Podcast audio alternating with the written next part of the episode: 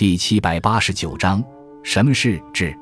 智是儒家的核心价值范畴之一。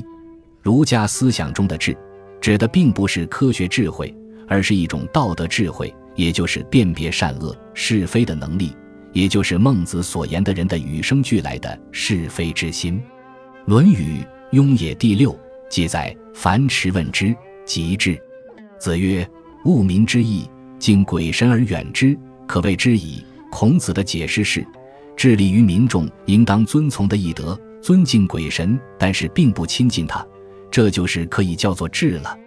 又《论语·宪问》第十四记载：“子曰：君子道者三，我无能焉。仁者不忧，智者不惑，勇者不惧。”子贡曰：“夫子自道也。”孔子在这里将智者不惑作为君子所具有的基本美德之一。